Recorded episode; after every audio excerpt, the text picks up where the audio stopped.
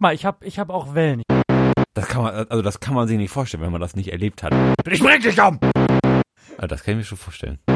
Ja. Tri Tri Tribute von Panem in echt nicht, weil ich wahnsinnig bin, sondern weil ich, weil ich unheimlich gerne den Mond sehen möchte. Okay. Ja. Tja. Ja, ne?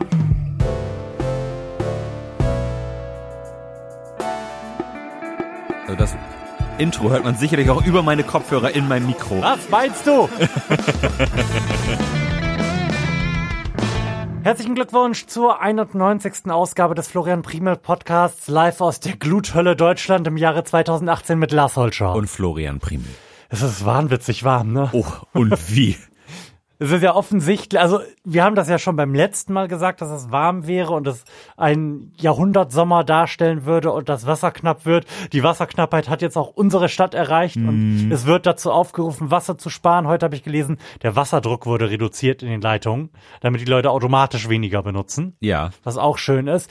Ähm, und also, ich habe es wirklich noch nie so erlebt wie jetzt. Nee, gar nicht mal so warm, aber so trocken über so eine scheiß lange Zeit. Ja, das ist, alles ist braun. Ja, Wirklich es alles. sieht hier wirklich aus wie im Herbst und ich möchte da auch vielleicht ein bisschen drauf rumreiten, auch wenn es für den geneigten Zuhörer nur so semi-interessant ist, denn jeder, der diesen Podcast schon länger hört, muss eigentlich gemerkt haben, dass ich das nicht für die Zuschauer mache, sondern um mir das in 20 Jahren selbst nochmal anzuhören. Das heißt, ich habe hier eine gewisse Chronistenpflicht mir gegenüber und ich bin ja jetzt in, bin ja in dieses Haus hier zurückgekehrt, in dem ich auch aufgewachsen bin. Das heißt, ich habe äh, bald 35 Jahre Erfahrung in Sachen, wie es in dieser Umgebung ist. Es ist eine ländliche Umgebung und es war wirklich noch nie so scheiße. Ich habe noch nie Mais gesehen, der so aussieht um diese Zeit hier. Es ist voll die Katastrophe, echt. Ja, ich bin letztens abends mit, mit der Vespa durch die Gegend gefahren und, und schaue mich auch so um und alles ist so braun und irgendwie trocken und ich denk so, Mann, das ist ja, es ist irgendwie wie im Griechenland-Urlaub, wenn es da so br- brutal warm im August, also das schon Monate nicht mehr geregnet hat. Genauso hat sich das angefühlt. Das war auch irgendwie abends schon halb zwölf und ich bin immer noch irgendwie doch in kurzer Hose, Tanktop und Flipflops irgendwie auf, auf der Vespa durch die Gegend gebolzt. Das war einfach immer noch unerträglich warm, wenn man an der Ampel zum Stehen gekommen ist. Also das ist wirklich, das sind Temperaturen. Das kann man, also das kann man sich nicht vorstellen, wenn man das nicht erlebt hat. Vor allem, wenn es einfach nie kalt wird. Hm?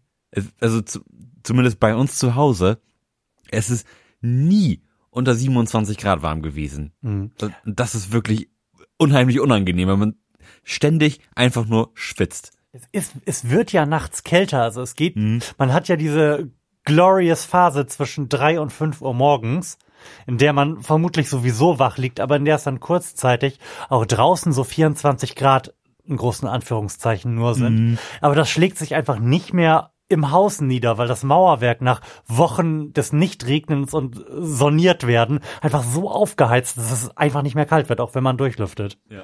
Es ist, ach, ich habe auch einige Tage unten geschlafen in der letzten Woche, weil ich das wirklich nicht ertragen habe. Ähm, der geneigte Hörer weiß, meine Frau ist hochschwanger. Für die ist das jetzt auch, ich sag mal, kein Geschenk. Ich finde, dass sie das erstaunlich gut verkraftet. Ja. Es war letzte Woche alles ein bisschen schlimm. Ich habe ihr dann eine Klimaanlage gedIYt. Ich wusste nicht, dass das möglich ist, aber es hat besser funktioniert, als ich erwartet hätte. Erklär's doch mal bitte. Für, für unsere Hörer, die schwitzenderweise mit nasser Unterhose irgendwo auf dem Sofa sitzen. Ich war wirklich kurz davor, zum Mediamarkt zu fahren und eine 400 Euro Klimaanlage zu kaufen und da einfach vors Sofa zu stellen. Hab dann aber festgestellt, dass die leider keine Klimaanlagen da einfach stehen haben, weshalb ich keine kaufen konnte. Und habe dann festgestellt, dass ähm, in den ersten drei Geschäften, in denen ich gewesen bin, Ventilatoren ausverkauft waren. Ja, Inklusi inklusive dieser 5 Euro USB-Ventilatoren. Die gab es auch nicht mehr. Ich habe dann tatsächlich den allerletzten Ventilator, den das Regal im Kaufland hergegeben hat, gekauft, um ihn dann auf eine Kühlbox zu schnallen. Also eine, ähm, ein Loch in eine Pappe zu schneiden von der Größe dieses Ventilators und die dann auf der Kühlbox zu drapieren, sodass äh, der Ventilator relativ straight in die Kühlbox hineinlüftet und dann einen weiteren Auslass an der Kühlbox zu schneiden, durch die die Luft dann wieder herauskommt und dann einfach alles da rein zu tun, was man an kalten Dingen hat. Cola-Dosen. ich, also da war ich noch nicht so weit zu wissen, dass ich, äh, dass es eine gute Idee ist, einfach äh, anderthalb Liter Flaschen Wasser einzufrieren, um sie dann da reinzuschmeißen. Also alles, was so da war, Eiswürfel drauf. Und dann kommt da wirklich ganz angenehm kalte Luft raus. Also man kann natürlich keinen Raum damit kühlen, aber man schafft es zumindest, dass ähm, es nicht den ganzen Tag einfach nur permanent schrecklich wärmer wird. So in der, im Bereich der Couch. Mhm. Es funktioniert erstaunlich gut. Wir waren dann zwischenzeitlich irgendwann äh, kurz im Pool. Da muss ich auch gleich erzählen. Wir haben einen kleinen, wie heißt der Lars? Äh, Relax- und Gen Genießerpool. Genau, den haben wir auf die Terrasse gestellt. Ähm, Komme ich aber gleich zu. Und waren dann dann zehn Minuten drin, um uns abzukühlen. Und diese Klimaanlage, die ich gedIYt habe, hat es tatsächlich geschafft, es ist 0,5 Grad kühler zu machen in dem Bereich. Und das ist, das, das ist, wenn es 28 Grad sind, viel wert, finde ich. Mhm. Auf jeden Fall. Also kann ich nur empfehlen, kann man machen, wenn man Lust hat, ein Loch in eine Kühlbox zu bohren. Auf jeden Einfach mal machen. Ich habe auch auch gesehen, es gibt ja bei bei Facebook so diverse Städtegruppen und so ist es auch Mhm. in, in Delmenhorst, denn Delmenhorst hat auch eine eigene Gruppe. Ähm, und da war die große Diskussion, wo es denn noch Ventilatoren gibt. Und, Hm. und äh, Stand gestern gibt es in Delmenhorst jetzt nicht einen Ventilator mehr. Da wir auf Nummer sicher gehen wollten, haben wir natürlich auch, bevor ich losgefahren bin, auch einen Ventilator bei Amazon bestellt, der angeblich lieferbar wäre. Also still hasn't arrived. ja gut, ich habe ja jetzt einen. Ja. Ich habe ja den letzten bekommen. Ist auch wirklich relativ pimmelig. Aber er tut seinen Dienst, von daher. Und wir haben diesen Pool, wollte ich gerade erzählen. Ja. Wir haben halt einen aufblasbaren Pool, einen Genießer- und Relaxer-Pool, der halt gerade mal, ich denke mal, da gehen zwei, drei Badewannen Wasser rein, ähm, auf die Terrasse gestellt, in denen wir uns beide reinsetzen können. Und hätte ich gewusst, wie fantastisch das wirkt, hätte ich das längst gemacht. Der stand jetzt schon irgendwie eine Woche oder so da unaufgeblasen rum, weil ich auch den Aufwand gescheut habe, den mit einer Handpumpe aufzupusten. Und es hat auch echt lange gedauert. Das waren bestimmt tausend Stöße mit dieser Handpumpe Das, das kann ich mir die ich vorstellen. da leisten musste. Aber es ist ja so geil, das funktioniert ja genau wie eine Sauna, nur umgekehrt. Man ist danach so abgekühlt, dass es, dass man diese Gluthitze im Wohnzimmer eineinhalb Stunden gut aushalten kann. Mhm. Dass es sich tatsächlich dann ganz angenehm anfühlt. Also auch das kann ich wirklich nur wärmstens empfehlen. Ich bin ja auch unter die Poolbesitzer gegangen. Ich weiß gar nicht, das hat hatte Hast ich, du das, bestimmt mehrfach schon. hatte ich in, in, in, in epischer Breite erzählt. Ähm, allerdings hat dieser Pool, da er ja nun, nun mal immer draußen in der Sonne steht, nun angenehm mit 32 Grad. Das heißt, der Erfrischungseffekt ist jetzt auch eher so äh, mittelmäßig gegeben, sag ich mal. Also das war schon toll bei uns. Hm, Ja, glaube ich. Einfach Leitungswasser rein, kaltes, fertig ist die Laube. Das war super. Ja, kann ich nur empfehlen. Und was wir dann gemacht haben, während wir im Pool saßen, war PGI zu schauen. Lars. Also ich möchte da ein ganz kleines bisschen zumindest drüber sprechen, auch wenn das natürlich schreckliches Abnörden ist und wir ja jetzt nicht im klassischen Sinne ein Gaming-Podcast sind. Aber kannst du zusammenfassen, was ein PGI ist? Ein PGI ist quasi die, ich will sagen, die, die Welt, doch wobei, es, es, es ist schon irgendwo die Weltmeisterschaft ähm, bei, von Player Unknown Battlegrounds, was dieses, dieses Mal und das, und das erste Mal in Berlin in der Mercedes-Benz Arena stattgefunden hat. Das muss man sich mal wirklich auf der Zunge zergehen lassen. Ein Gaming-Event, was eine Halle füllt, wo man so knapp 10.000 Leute reinkriegt. Also Wahnsinn. Und auch professionalisiert ohne Ende. Man hat ja sonst immer so dieses Gamer-Bild, irgendwie so ein dicker Mann in so einem mit Fettflecken versehenen Shirt. So überhaupt nicht da. Also wirklich eloquente Männer in Anzügen ko kommentieren super Spieler. Also wirklich ein ganz tolles Event. Und ich muss auch sagen, ich bin ja nun selbst wirklich kein Gamer. Man kann die Stunden, die ich auf Steam verbracht habe, glaube ich, in diesem Jahr an beiden Händen abzählen. Und davon sind neun Stunden Quake Champions. Ähm, aber es war super spannend. Selbst wenn man selbst kein Gamer ist, das Spiel aber als solches ein bisschen versteht und lesen kann, dann finde ich das wirklich, wirklich sehr, sehr viel spannender als ein Fußballspiel. Es ist natürlich auch, und ich habe das erst in dem Moment verstanden, wo ich mir die Schwierigkeiten äh, bewusst gemacht habe, so ein Spiel mit 100 Spielern, muss man vielleicht auch mal sagen, das ist ein Spiel, bei dem 100 Spieler auf einer Insel landen, um sich dann gegenseitig zu erschießen. Beim Spiel mit 100 Spielern einen Kommentar zu erreichen und auch eine Übersicht zu schaffen, der man als Spieler folgen kann. Das ist, da ist ja Fußball quasi intellektuelle Unterforderung hoch drei. Da passiert ja die Action immer an exakt einer Stelle, nämlich der, wo der Ball ist. Und in Anbetracht dessen ist es ja quasi hohn bei Fußball davon zu sprechen, dass man ein Spiel lesen könnte. Ey, sorry. Also ich hätte nicht gedacht, dass das so gut funktioniert und dann auch wirklich so krass spannend ist, weil in jeder Sekunde irgendwie irgendwo auf der Karte was funktioniert, irgendein Team irgendjemanden weggemacht hat. Und wir haben uns auch relativ random einfach für ein Team entschieden, weil es das einzige war, dessen Name mir noch so von früher aus dem E-Sport-Bereich irgendwie bekannt gewesen ist. Und die haben dann auch noch bis zum Ende relativ weit oben mitgespielt. Also es war wirklich, wirklich ein Event, was für mich deutlich, deutlich spannender als die WM in diesem Jahr war. Und auch glaube ich, deutlich spannender als alle WMs, die ich je gesehen habe und verfolgt habe. Also wir haben uns da wirklich reingegeben. Meine Frau und ich saßen davor, Tascha und ich hatten den Spaß unseres Lebens bei einem Sportevent. Mhm. Und ich will auch eigentlich, wir haben 2018 nicht mehr zwischen Sport und E-Sport da differenzieren.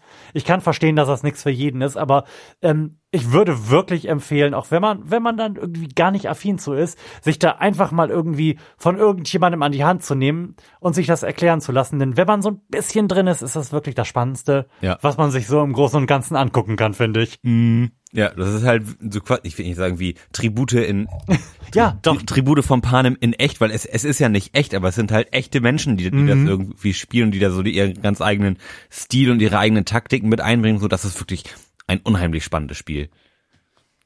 Hätte ich auch nicht gedacht. Du hast damit ja weit, weit vor mir angefangen und ich konnte die Faszination nie so richtig nachvollziehen. Mhm. Ich weiß gar nicht, was mich dann getriggert hat. Ich glaube, dass ich Freunden von uns beim Spielen zugeschaut habe mhm. und äh, das Glück hatte, dass die dann irgendwann tatsächlich mal Erste geworden sind, was ja bei 100 Spielern schon eine Leistung ist, die gerade zum Ende hin dann auch wirklich spannend zum Zugucken wird. Mhm. Und dann war ich irgendwie gehypt und jetzt sind wir da mega in der Szene und äh, wissen, was das bedeutet, wenn jemand sagt, dass er da an der Rich campt und einen Nate rausschmeißt.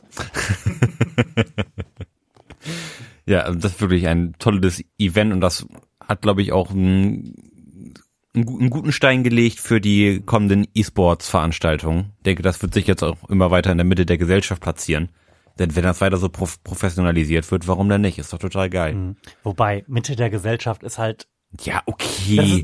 also in, in sag ich mal, ist, ist immer noch schon eine relativ eine relative Edgelord-Sache, aber ähm, man bewegt sich zumindest weiter in, in die Mitte. Mhm. Mit so einer Professionalisierung. Was ich halt. Das, das ist wesentlich professioneller als, als ein Magic-Turnier.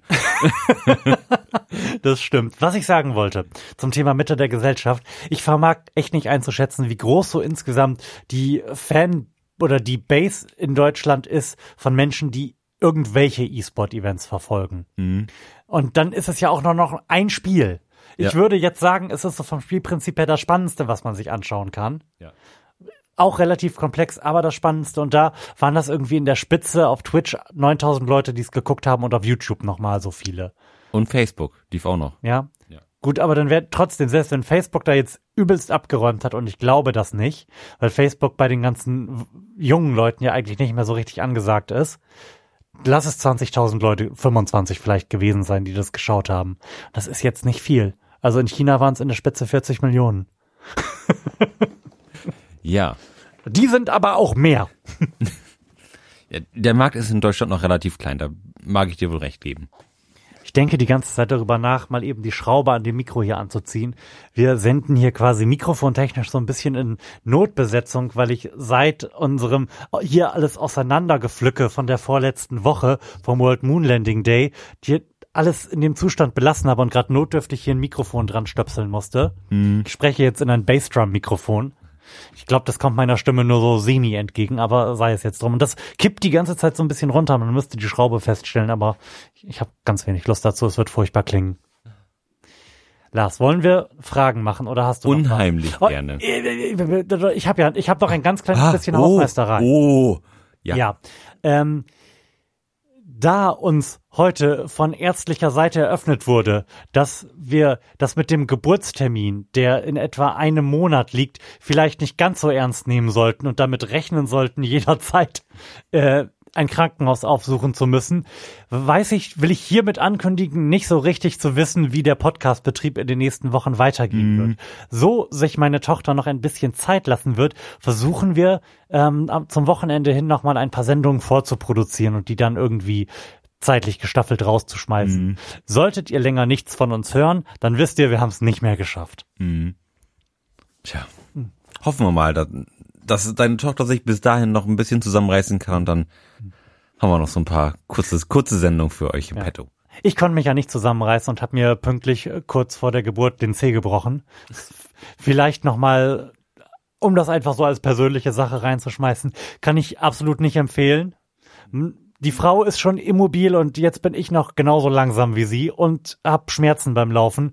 Und dazu kommt ja auch, dass jetzt ein kleiner Zeh nicht so der Chuck Norris unter den Knochenbrüchen ist. Mhm. Das heißt, ähm, es, man kann noch alles machen, es ist nur viel mühseliger. Mhm. Also man kann sich jetzt nicht hilfesuchend äh, nach rechts und links wenden und irgendwie seine Eltern holen, die den Haushalt schmeißen, weil man ein gebrochenes Bein hat und sich nicht bewegen kann. Man hat auch keinen Gips, auf dem jemand unterschreiben kann. Das ist voll scheiße. Zwei von zehn. Ich, ich wollte gerade fragen, wie viel, wie viel Sterne bekommt diese Erfahrung? Ja, sehr gut. Angenehm.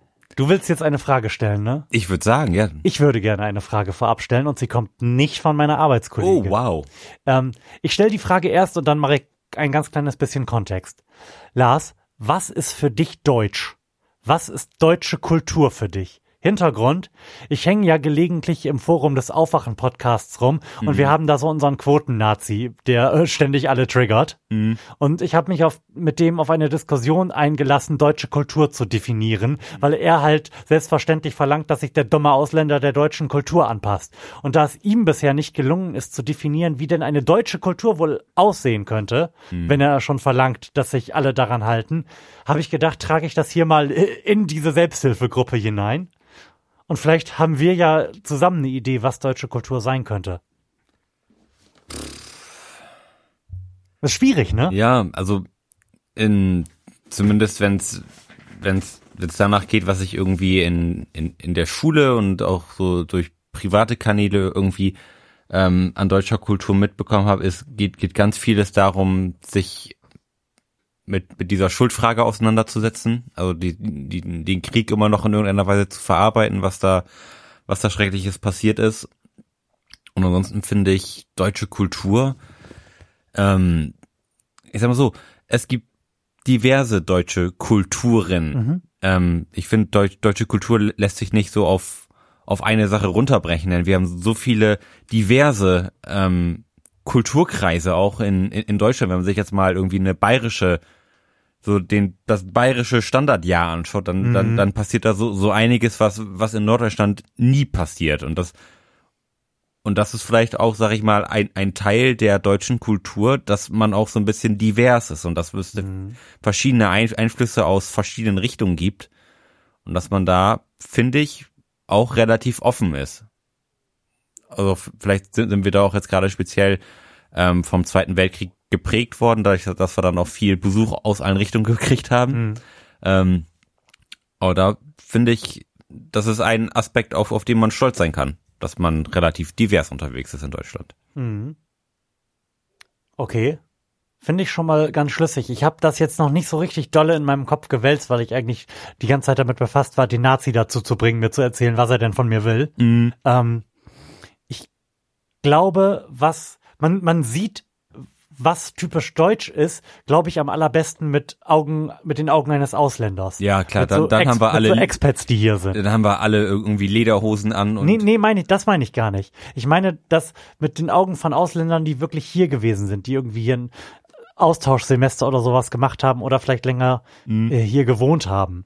Und ich habe vor echt langer Zeit äh, auch auf YouTube Videos geschaut von Leuten, von Ausländern, Amerikanern, Engländern oder so, die über Deutschland sprechen. Das habe ich tatsächlich auch vor, vor ein paar Wochen gemacht. die ich dann ir- irgendwie so über Eigenheiten Mhm. von, von Deutschen unterhalten haben. Ja, da gibt's ganz, ganz witzige Beobachtungen und auch, auch Sachen, wo man auch merkt, dass das sehr regionsabhängig ist. Mhm. So, keine Ahnung, irgendwie so dieses, wir sind sehr an, anonym unterwegs zum Beispiel, wird, wird da teilweise Okay. den, den Deutschen nach, nachgesagt. Ähm, was ja für, für die eine Region sicherlich vielleicht stimmt, aber auch in, in anderen gibt's ja auch diese große Biergartenkultur und alle kommen zusammen oder man ist in einer Studentenstadt und alle sind irgendwie total offen und gehen, gehen auf die Leute zu und das finde ich, kann man solche Sachen irgendwie schlecht über einen Kampf stellen und sagen, das ist deutsche Kultur, weil deutsche Kultur steht für so vieles und auch so, Mhm. so viel Unterschiedliches, dass man da finde ich, so den Begriff Kultur jetzt so, so langsam gar, nicht mehr so recht benutzen kann, weil die, die Zeit, in, in der sich irgendwie Mhm. bestimmte Verhaltensmuster durch eine ganze Gesellschaft ziehen, die, die ist einfach vorbei, dadurch, dass wir so mobil sind und so und so viele Möglichkeiten haben, uns mit weit entfernten Leuten zu unterhalten, dass sich das irgendwie nicht so wie, wie, wie ein Brauch durch die Gesellschaft zieht. Da Mhm. ist Kultur, glaube ich, auch so ein bisschen vorbei. Oh, das, das finde ich eine steile These. Habe ich nicht drüber nachgedacht, ob Kult. Nee, ich glaube, das Gegenteil ist der Fall. Alles ist inzwischen Kultur. Ja, also Jeden Scheiß, den man so fabriziert, der ist dadurch, dass man ihn mit anderen Menschen teilen kann, dass man nicht der einsame Irre ist, der in seinem Keller was auch immer tut, sondern das ins Internet trägt und garantiert eine Million Gleichgesinnte findet, kann man das zur Kultur aufblasen. ja, ja. Gaming, Gaming-Kultur. Komm. Nee, ähm, mein, mein Gedanke auch eher in die, ähm, in, in die Richtung gegangen, Kultur ist mittlerweile so vieles, dass Mhm. der Begriff Kultur, ich will nicht sagen, an Wert verloren hat, aber er hat ja in, sag ich mal, in, in irgendeiner Weise schon seine Signifikanz verloren. Wenn man früher von Kultur gesprochen hat, hat, hat man von e- etwas Großem gesprochen, was eine große Menge eint. Mhm. Und das ist jetzt ja, das ist ja praktisch so der, einer der kleinsten gemeinsamen Nenner, die, die man jetzt haben kann. ich würde schon sagen, dass man Dinge finden kann, die irgendwie in den, den Deutschen, der in diesem Land lebt und mit den Menschen hier umgeht, eingeschrieben sind, die anders sind als in vielen anderen Ländern. Also, dass hier in Deutschland halt ausschließlich zur WM Deutschlandfahnen rausgeholt werden und vielleicht bei Pegida-Demos. Das ist ja eine Sache, die in anderen Ländern praktisch nicht stattfindet Ja. beziehungsweise da ständig stattfindet. Das ist ja, das ist ja nun sehr eigen, der Umgang, den Deutschland so mit seinem Patriotismus hat. Wo wir wieder bei der Schuldfrage sind. Ja, ja klar, natürlich Ja. kommt das daher, aber ähm, ich habe da, da habe ich so ein bisschen drüber nachgedacht und äh, mich auch an mein Studium erinnert und was der Deutsche dann da ja stattdessen hat, ist ja so dieser Verfassungspatriotismus. Mhm. Das fächert sich gerade ein bisschen irre Luft zu. Es ist hier echt schon warm drin. Ne? Unheimlich warm hier drin. Aber wir machen uns gleich ein bisschen nackig. Mhm. Dann sitzen wir nackt vor den Mikrofons. Das ist ja glücklicherweise ein Audiomedium, was wir hier haben. Ähm, es gibt in Deutschland einen Verfassungspatriotismus. Man, man ist nicht per se stolz darauf, Deutschland zu sein, auf die deutschen Leistungen aus tausend Jahren erfolgreicher deutscher Kultur. Ähm, aber diese, dieses Grundgesetz und wenn es bei den meisten auch nur bis zu Artikel 1 Absatz 1 reicht, was meiner Meinung nach schon okay ist, wenn, wenn dem so ist, das hat einen sehr hohen Stellenwert, finde ich Ja. hier. Also Grundgesetz, Artikel 1 Absatz 1 können, glaube ich, über den Daumen gepeilt 70 Prozent der Erwachsenen dir zumindest sagen, was es ist. Ja. Und das, das, ist, das ist gut. Ich glaube, das gilt für die meisten anderen Länder nicht. Nein, Auch, sicherlich und nicht. auch den Stellenwert, den dieses Verfassungsgericht hier hat. Mhm. Dass man auch nur schätzt, dass da, ja, das, das klage ich bis zum Verfassungsgericht durch. Und dann da auch ein Vertrauen drin hat. Ja. Das, das ist was sehr eigenes, glaube ich. Ja, also, also die, diese deutsche Ordnung, sag ich mal. Deu deutsche Ordnung, da wäre ich jetzt auch drauf Ja, gekommen. das- das, ist, glaube ich, das, was die meisten Mhm. Ausländer, die Ja. hier The Germans. Ja. The Germans on the streets. Ja. Das, ja.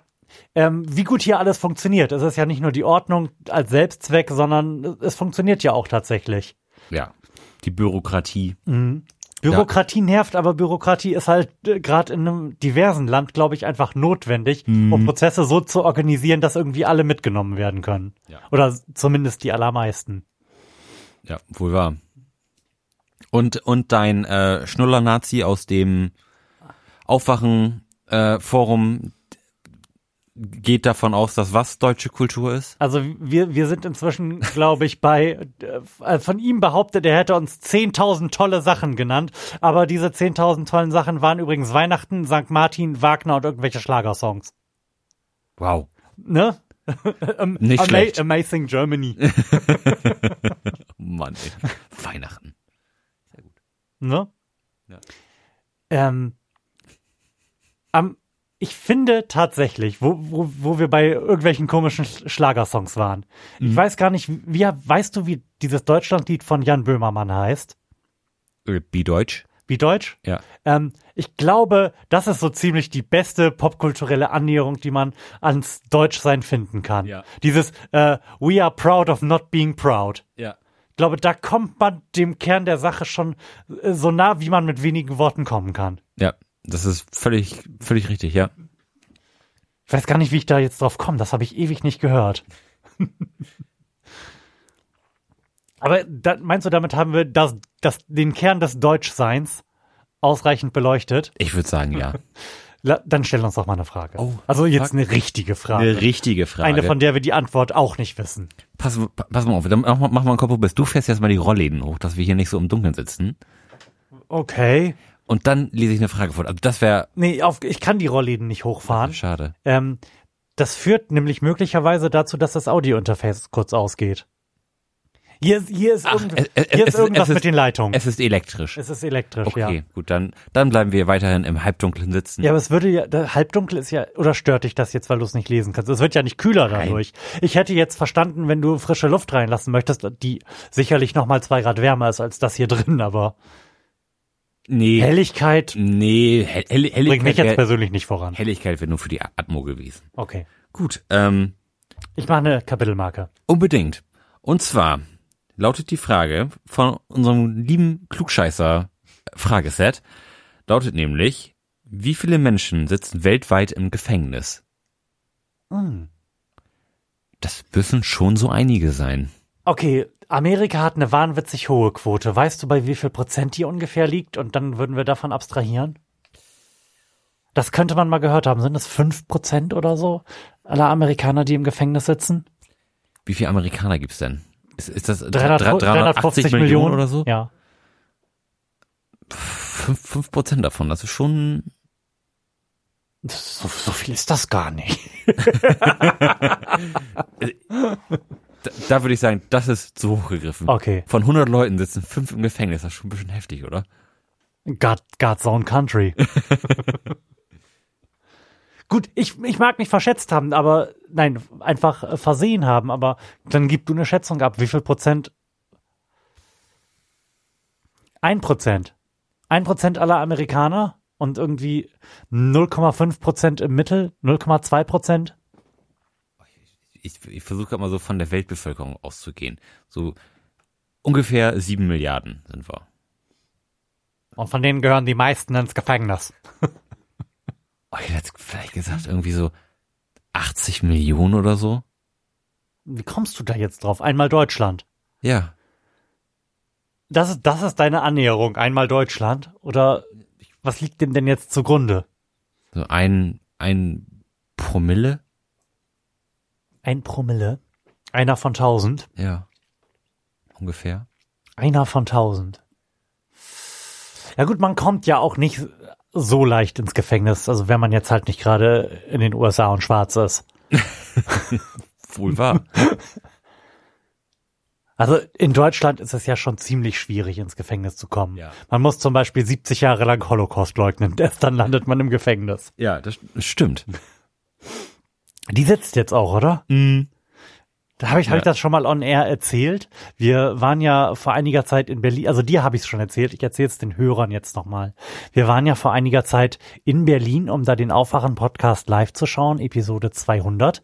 Und ähm, wollten dann auch zum Brandenburger Tor gehen, was leider abgesperrt war wegen der WM. Aber davor haben wir unser kleines persönliches Highlight dieses Berlin-Besuchs im negativen Sinne gesehen. Nämlich so eine Gruppe von fünf bis sieben Nazi-Lunis, die da die Freilassung dieser Holocaust-Leugnerin gef äh, gefordert haben und Plakate hochgehalten haben mit CIA gleich Mörder und anderem absurden Scheiß. also, also das war wirklich auf einem Niveau bekloppt. Mit, Das mit, musste ich fotografieren. mit anderen sachdienlichen Hinweisen. Ja. Wahnsinn. Ne? Ja. Ich musste das auch erstmal googeln. Hä? Free, I don't know, wie sie heißt. Free Gerda Haferkamp oder wie auch immer der Name ist. Wer, wer ist was? Ach, ach, so diese Holocaust-Leugnerin. Die Nazi-Oma. Okay. Hm. Die hat ja auch da, relativ lange Zeit eine gewisse Medienpräsenz gehabt. Mhm. So die, die hängen ja immer wieder irgendwie im, in meinem Twitter-Feed oder in meinem Facebook-Feed ir- irgendwo rum und hat irgendwelche komische Prozessgeschichten. Also in lange scheint man das ja nicht so richtig erkannt zu haben, dass die halt komplett wahnsinnig ist und Holocaust-Leugnung ein Vergehen ist, dem man vielleicht auch ernsthaft nachgehen sollte. Denn so in den, ich glaube, End 80ern, Anfang 90ern hatte die ja mit ihrem damals noch lebenden Mann so ein Schulungszentrum, mm. wo ganz viele irre Esoteriker hingegangen sind und dann nebenbei nochmal ein bisschen braune Gehirnwäsche bekommen haben. Ja. Das, da, da kommt auch wirklich immer zusammen, was ich weiß nicht, gehört das zusammen? Gut, wenn du den einen Scheiß glaubst, glaubst du auch den anderen ja. Scheiß, ne? Ja. Wenn du der festen Überzeugung bist, dass Kraftsteine dir beim Kacken helfen, dann glaubst du vielleicht auch, dass äh, der Führer in einem UFO auf dem Mond wartet und der Holocaust nie stattgefunden hat. Man weiß es nicht. oh Gott, oh Gott, oh Gott. Äh, Zurück, La zurück zur Frage. Oh nein, nicht nicht zurück zur Frage. Lars, wie hast du denn? Wir haben das in der letzten Episode angekündigt, aber dann äh, nicht on air besprochen. Lars, wie hast du denn so die Mondfinsternis wahrgenommen? Oh yeah, ähm, die habe ich tatsächlich ziemlich geil wahrgenommen. Ich bin hier eine ganze Weile lang etwas verzweifelt mit mit der Vespa durch die Gegend gefahren, mhm. in der Hoffnung jetzt irgendwann endlich mal den Mond zu erspähen, weil ich wirklich Angst hatte dass ich ihn erst sehe, wenn es schon so halb wieder vorbei ist. Mhm. Dann bin ich hier irgendwo auch, auch bei dir erst in der Nähe rumgefahren, habe ihn dann immer noch nicht gesehen, bin dann noch so fünf, sechs Kilometer weiter raus Richtung Richtung Felder gefahren, habe dann irgendwann so eine einsame Bushaltestelle gefunden und gesagt so, das ist der größte platte. Ja, der größte platte Bereich, den, den ich hier irgendwie finden konnte. Und dann war neben dieser Bushaltestelle, war so ein kleiner Stromkasten. Hab ich gedacht, okay, stellt sich auf den Stromkasten, ich da drauf, immer noch nicht hoch genug. Ich dachte, ach komm, weißt du, und da bin ich auf die ähm, Bushaltestelle, habe ich mich dann gesetzt. und dann kam noch, ähm, kam in einem Van, kam noch so eine Familie angefahren hier. Mhm.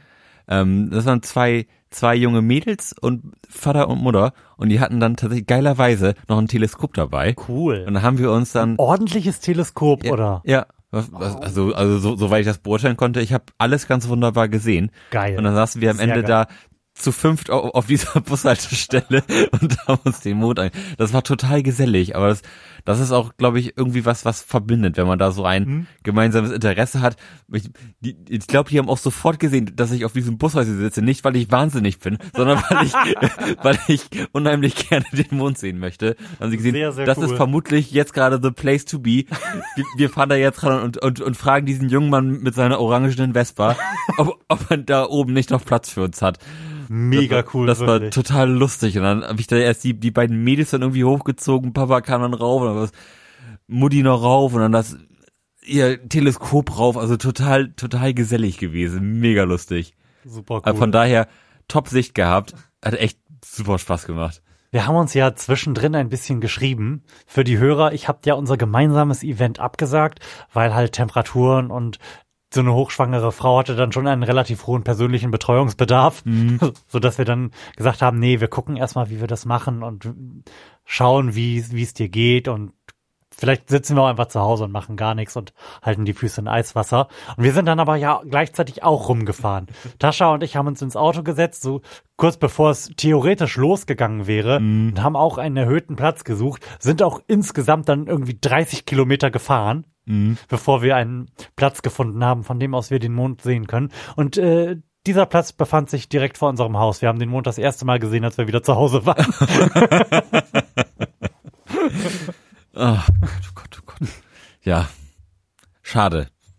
Aber wobei du auch relativ verzweifelt dann irgendwann warst, ne? Ich, ich war unheimlich verzweifelt. Und, und, und dann vor allem, das Lustige war, da bin ich auch rumgefahren und plötzlich stand der Mond einfach mitten am ja, Himmel. Voll merkwürdig. er stand einfach mitten am Himmel.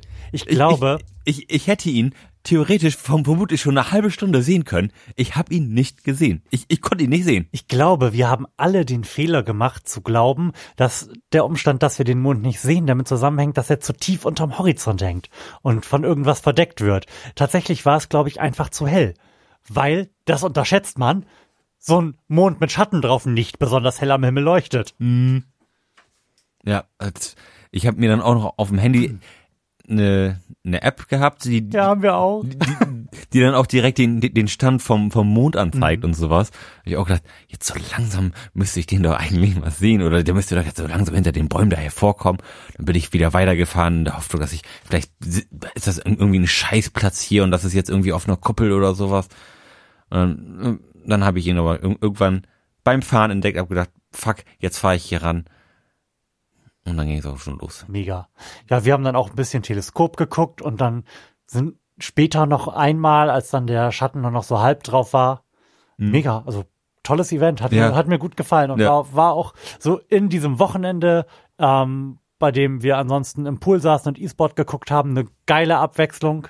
Mhm. Mega toll. Ja, also kann ruhig öfter passieren. Das nächste Mal so lange in wann? 127 Jahren oder ja, so? schaffen wir vorhin. Wahrscheinlich nicht ganz. Ah, gucken, was dann so in Sachen Kryogenik geht. Vielleicht hat Ray Kurzweil dann ja bei Google endlich den Schlüssel zum ewigen Leben gefunden und den würden wir dann halt auch nehmen. Ja, wer weiß das schon. Ray, gib dir mal ein bisschen Mühe. Zurück zur Frage. Oh ja, verdammt. Wie hieß die Frage eigentlich? Wie viele Menschen sitzen im Gefängnis? Ich habe jetzt 80 Millionen, habe ich gesagt, ne? Ein, also ein Promille. Das ist, 80 Millionen sind schon ganz schön viel. Das ist schon. Ich, also ich kann mir nicht vorstellen, jetzt, jetzt wo ich da kurz Zeit hatte, drüber nachzudenken, dass es so viel Kapazitäten für Gefängnisse gibt. Meinst du? Ich, ich kann, weiß noch nicht, worüber ich mich dieser, dieser Fragestellung annähern soll. Mm, Das ist Ich echt, wirklich echt gar schwer, keinen wenn- Anhaltspunkt. Wenn, wenn man keine ordentliche Zahl hat für, für irgendein Land. Mhm. Aber so, so ganz Deutschland, quasi voll mit Verbrechern, das, wär, das wären schon unheimlich viele. Einer von, einer von tausend. Wie groß ist denn so eine Menge von tausend Leuten? Das sind, also wir kennen persönlich auch niemanden, der im Gefängnis sitzt. Das ist ja auch sonst so eine unserer Heuristiken gewesen, so Ja. dann ins engere Umfeld zu gehen und zu schauen, ob man daraus irgendwas extrapolieren kann. Aber nein, ich kenne leider auch nie, leider, leider auch niemanden, der im Gefängnis sitzt. Vielleicht haben wir ja Hörer, die uns aus dem Gefängnis zuhören. Schreibt uns doch mal. Boah, das ist schon schwierig. Ich glaube, also einfach nur vom Gefühl her ist einer von tausend, glaube ich, auch noch relativ viel. Ist schon viel, ne? Ja. Vielleicht sind es eher so 20 Millionen, vielleicht ein Viertel davon nochmal. So ein Viertel Promille. Ich lege mich jetzt mal einfach fest und sage 40 Millionen. Boah, ich, Also ein halbes Promille. ich, ich sag Viertel Promille. So. Ja, los, dann, dann gib ihn jetzt auch, oder? Ja. Und zwar, oh, 10 Millionen Menschen. Hm. 10 Millionen Menschen. Da waren wir wohl beide ordentlich drüber, war? Ja, Wahnsinn. Dann ist die Menschheit doch entweder weniger kriminell oder weniger gewillt, Leute direkt einzusperren, als wir das angenommen haben. Oder Gefängnis ist nicht überall eine Option. Das wird gleich. Wird direkt hingerichtet per Flakgeschütz. ja. Oh, ähm, ich weiß gar nicht, ob wir den. Nein, wir haben den Knopf nicht am Start. Ich würde gerne, da ich auch nicht weiß, wann wir das nächste Bierly Recap machen, jetzt den Helmut-Frage-Knopf drücken. Ja. Die, die langjährigen Hörer erinnern sich, wir hatten mal die Kategorie der Helmut-Frage, in der wir über das Schicksal von Helmut Schmidt und Helmut Kohl berichtet haben, die ja nun beide vor einiger Zeit von uns gegangen sind. Allerdings habe ich eine Neuigkeit aus dem Bereiche Helmut Schmidt. Tatsächlich. Ja, und zwar hat jetzt ein äh, Student den geilsten studentischen Nebenjob des Universums. Und zwar. Der kuratiert nämlich gerade den Besitz von Helmut Schmidt und watschelt die ganze Zeit durch seine Wohnung und macht dann alles kleine Zettelchen dran und schreibt auf, was sich alles in diesem Haus befindet. Ach was. Mega cool, oder? Das ist echt mega cool. Der macht da halt so den, wie, wie nennt man diesen, diesen, der macht da Inventur. Denn ich weiß nicht, ob es das schon ist, aber auf jeden Fall soll es ja irgendwie eine Art Museum werden. Mhm. Ich glaube, das hat er sich auch so gewünscht. Und ähm, er ist jetzt auch einer der ersten seit Jahrzehnten, die zum Beispiel seine Münzsammlung in die Hand haben nehmen dürfen. Denn äh, die war Helmut Schmidt offensichtlich so heilig, dass er auch seiner Putzfrau nicht erlaubt hat, sie abzustauben. Mhm. Irgendwie schrullig. Ja. Aber den Job hätte ich gerne, ne? Ja, auch, auch, irgendwie geil. Ich glaube, da le- erlebt man so unfassbar viel. Und ähm, in dem Interview, das ich gelesen habe, erzählt er halt auch, in den Büchern sind überall Kommentare und Eselsohren und Zettelchen drin und so. Und das schreibt er halt alles minutiös in, vermutlich in seinen Laptop, ich wollte gerade sagen, auf seinen kleinen Blog, so was da für Anmerkungen in den Büchern sind und so, halt, um einfach die Gesamtheit dieses Lebens, die sich so über die Jahrzehnte in dem Haus angesammelt hat, zu dokumentieren. Mega cool. Wie, wie viel Geschichte einem da wohl auch einfach, einfach Oh ja. so unverhofft in die Hände fällt. Irgendwie machst, mach, machst ein Buch auf und dann fällt, was ich was, eine Postkarte von irgendeinem anderen Präsidenten einem in die Hände. Das ist schon ab, Ja. abgefahren. Auch, auch der Gedanke, sag ich mal, dass das Haus da noch so re relativ unberührt äh, steht und, und, und darauf wartet jetzt irgendwie durchgezählt zu werden. Da findet man bestimmt total die interessanten Sachen. Irgendwie Biografie von Ronald Reagan auf die erste Seite gekritzelt, dummer Wichser. Tja, das wollte ich, das wollte ich erzählt haben. Leider habe ich dafür jetzt nicht den passenden Jingle am Start gehabt, weil das ja hier, wie gesagt, so, so eine halbe Notsituation ist. Aber sei es drum. Lars, hast noch eine Frage? Unbedingt. Und zwar habe ich ein, eine Frage, wo ich mein linkes Ei darauf verwette, dass die Antwort falsch ist. Denn die, Ach, so. du hast die schon gelesen. Die Antwort. nee, die Frage. Ach so.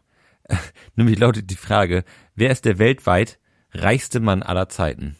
Ach, du meinst aufgrund der Tatsache, dass Ja. das Spiel etwas älter ist schon. Ja. Du meinst, dass da Bill Gates draufsteht und die richtige Antwort jetzt ähm, Jeff Bezos ist? Wie würde ich sagen, ja. Hm. Würde ich auch annehmen. Weil so, so viele andere Möglichkeiten. Wer, wer, wer, Oh. könnt, wer könnte denn noch Aus draufstehen? welchem Jahr ist denn dieses Spiel? Vielleicht können wir das an, können wir da irgendwie eine elaborierte Schätzung abgeben. Es, es geht ja auch ähm, aller Zeiten. Das ist ja vermutlich auch so ein bisschen mit äh, Inf Inflation, weil wenn, wenn, wenn sich hier so der reichste Mann aller Zeiten. Meinst du, dass inflationsbereinigt irgendwie Mr. Rockefeller in den 20er Jahren reicher gewesen ist als heute Jeff Bezos? Das glaube ich nicht. Nicht heute Jeff Bezos, aber ich finde, also Rockefeller mit mit äh, zum Beispiel Bill, Bill Gates.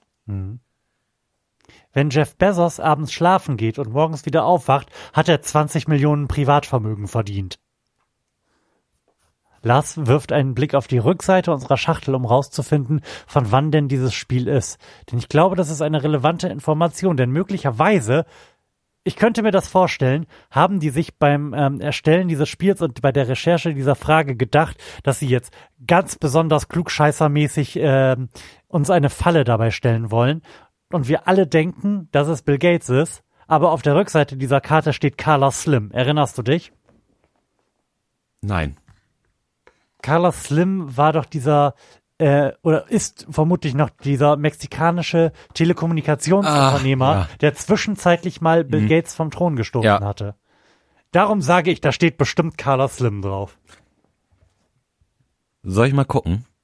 Du, du kannst auch noch weiter über äh, Rockefeller. Wie heißt der mit Vornamen? Ist David? Dwight? Dwight? Dwight? Dwight E. Rockefeller. Nein, das war bestimmt jemand anders. Rob, Rob, Robert? I don't know. Auf jeden Fall Rockefeller. Ja. finde ich gar nicht so abwegig. Ge- Gerade weil die Frage ja auch schon so ein bisschen so komisch gestellt ist. Ja, aller Zeiten Ja, aller Zeiten. weckt halt direkt so eine, so eine historische Assoziation, ne? Ja. Gibt ihm so ein bisschen einen Bias mit, der sagt, man müsste da weiter zurückdenken. Ja, und der Rockefeller war ja zu seiner Zeit wirklich auch maßlos reich.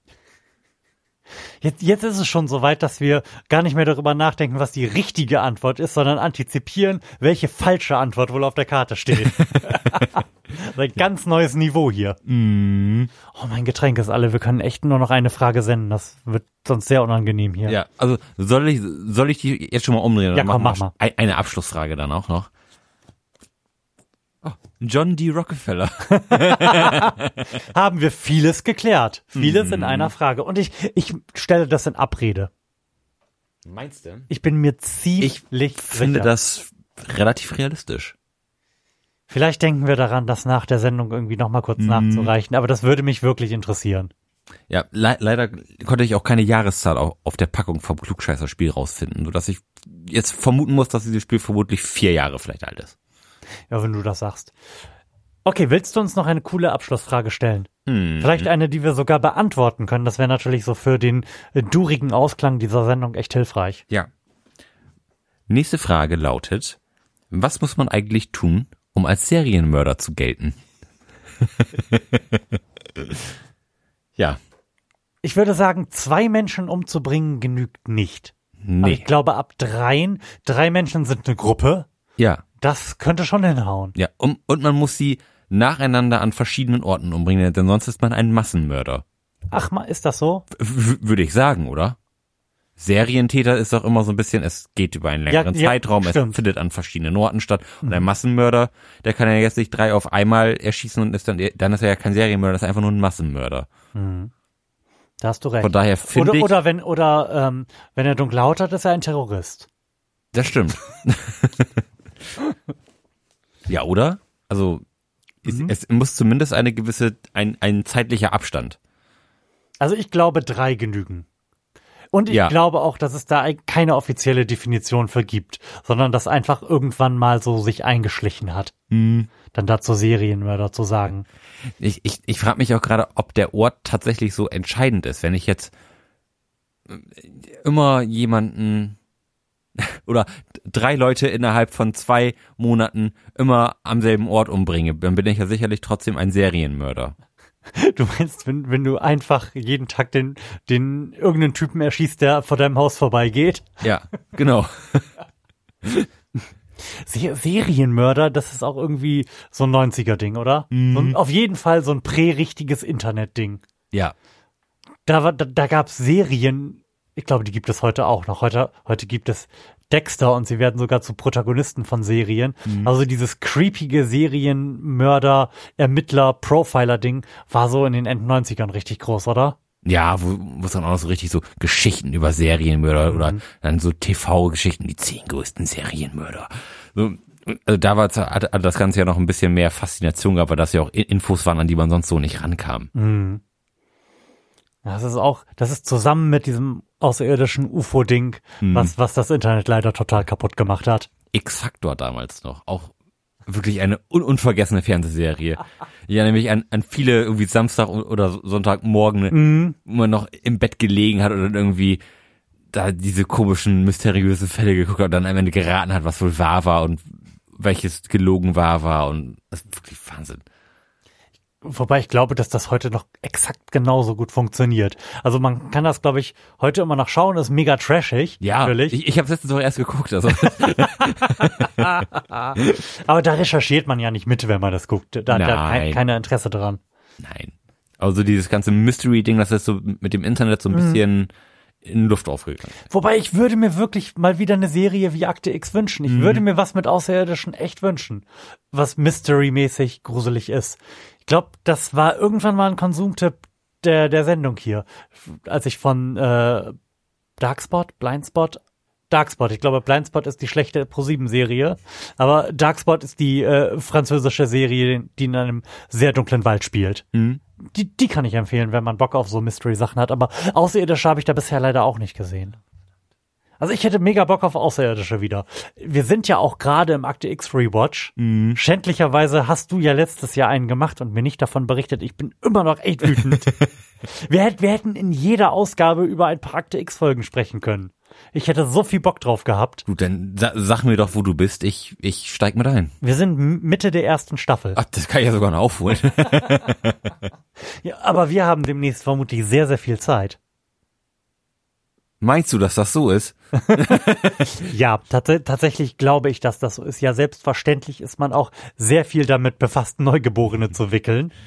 Aber auch das gehört ja zu den Sachen, die man sich so an. Wir haben übrigens das Internet durch in, in, in Sachen Schwangerschaft und ähm, das Leben mit einem Neugeborenen. Heute ist uns wieder irgendeine Frage in den Kopf geschossen. Wir haben das bei Google eingegeben und alle Links bis zur zweiten Seite waren schon lila.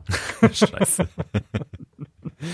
Ähm, was man auch erfährt, ist, dass es auch über weite Strecken einfach sehr langweilig ist. Okay. Das ist Klar, ja man ist die auch ganze erfreulich, Zeit, oder? Ja, na, ich weiß Ein nicht. bisschen irgendwie. Man ist die ganze Zeit ja irgendwie gestresst, weil es eine neue Situation ist und man sehr wenig Schlaf bekommt. Andererseits tut das aber ja aber auch nicht viel. Du kannst aber selbst auch nicht viel tun, denn wenn du dir ein PUBG-Turnier anguckst, dann wird dein Neugeborenes vermutlich ständig schreien, weil irgendjemand schießt, überraschend und es sehr laut ist. Mhm. Du, du kannst auch nicht einfach irgendwo hingehen und irgendwas erleben. Also du musst ja schon am Ort sein, kannst aber in dem Sinne nicht viel tun. Wobei ähm, Kinder oder oder auch Babys relativ schmerzfrei sind, was, was Geräusche angeht. Ja, was, Also, aber was durchgehende Geräusche angeht. Also saugen kannst du ja bekanntlich sehr, sehr gut Mhm. neben so einem Neugeborenen. Das wird dann vermutlich instantan in einen tiefen Schlaf fallen. Mhm. Aber ich glaube, so PUBG schauen, wo es dann einfach unvermittelt sehr laut knallt.